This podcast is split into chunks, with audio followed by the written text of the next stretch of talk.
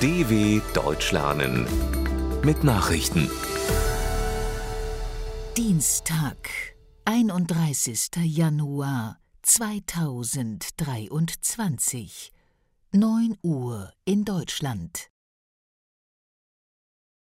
Zahl der Toten nach Anschlag in Peshawar auf 83 gestiegen.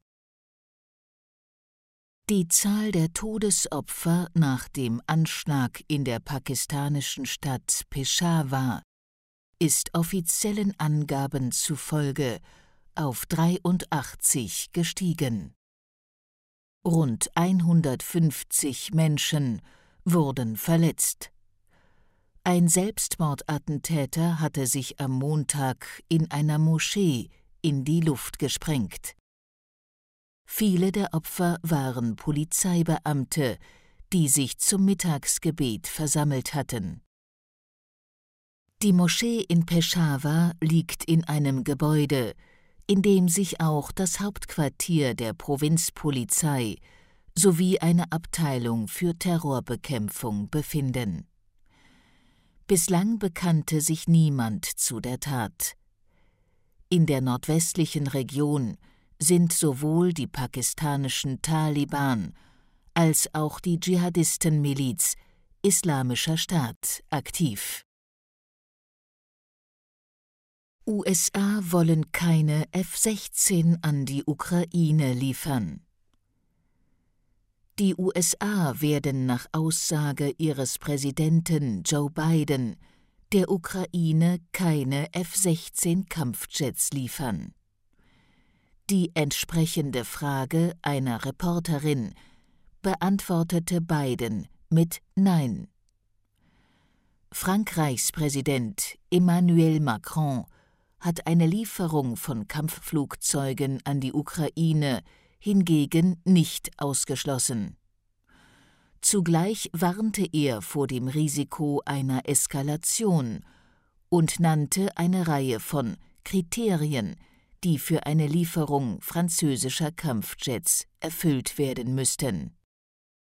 Für Deutschland hat Bundeskanzler Olaf Scholz bereits ausgeschlossen, einer ukrainischen Bitte um Kampfjets nachzukommen. US-Präsident Biden will Corona-Notstand beenden. In den USA ist nach rund drei Jahren ein Ende des Corona-Notstands in Sicht. Die Regierung von Präsident Joe Biden will die Regelung noch ein letztes Mal verlängern und dann zum 11. Mai auslaufen lassen, teilte das Büro für Management und Budget des Weißen Hauses mit. Mit dem Schritt werden Kompetenzen an niedrigere und dezentrale Stellen zurückgegeben. Zudem sollen Krankenhäuser keine Zuschläge für die Behandlung von Corona-Patienten mehr erhalten. Es wird erwartet, dass das Ende der zentralen Impfstoffbeschaffung durch die Regierung einen massiven Anstieg der Preise zur Folge hat. IWF sieht Lage der Weltwirtschaft weniger düster als zuvor. Die Weltwirtschaft entwickelt sich nach Schätzungen des Internationalen Währungsfonds besser als zunächst gedacht. Die Finanzinstitution erklärte in Washington, sie rechne für das laufende Jahr mit 2,9 Prozent Wirtschaftswachstum und hob damit ihre vorherige Prognose aus dem Oktober um 0,2 Prozentpunkte an.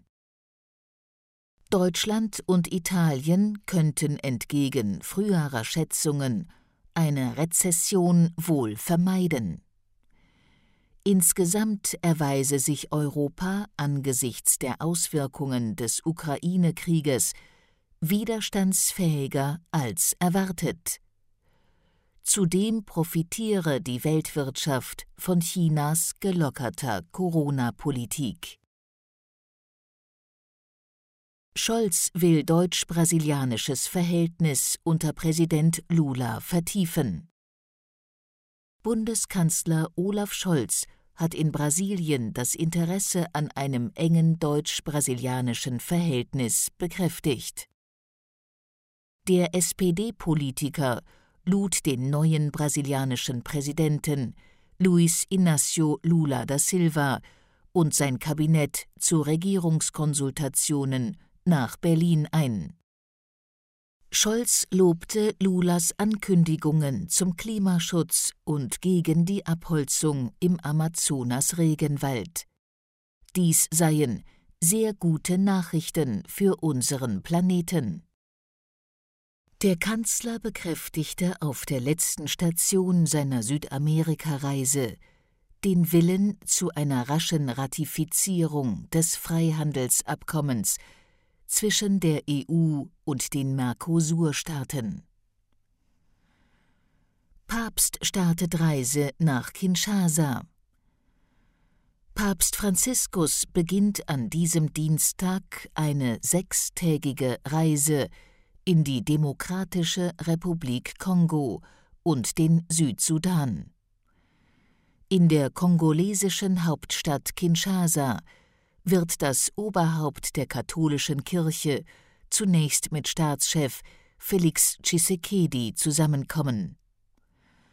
Ein Höhepunkt der 40. Auslandsreise von Franziskus dürfte eine öffentliche Messe am Mittwoch auf dem Militärflughafen Endolo sein, zu der mehr als eine Million Gläubige erwartet werden. Am Freitag wird er dann in Südsudans Hauptstadt Juba erwartet. In beiden Bürgerkriegsländern will der Papst vor allem für Frieden werben. Soweit die Meldungen vom 31.01.2023. dw.com/langsame Nachrichten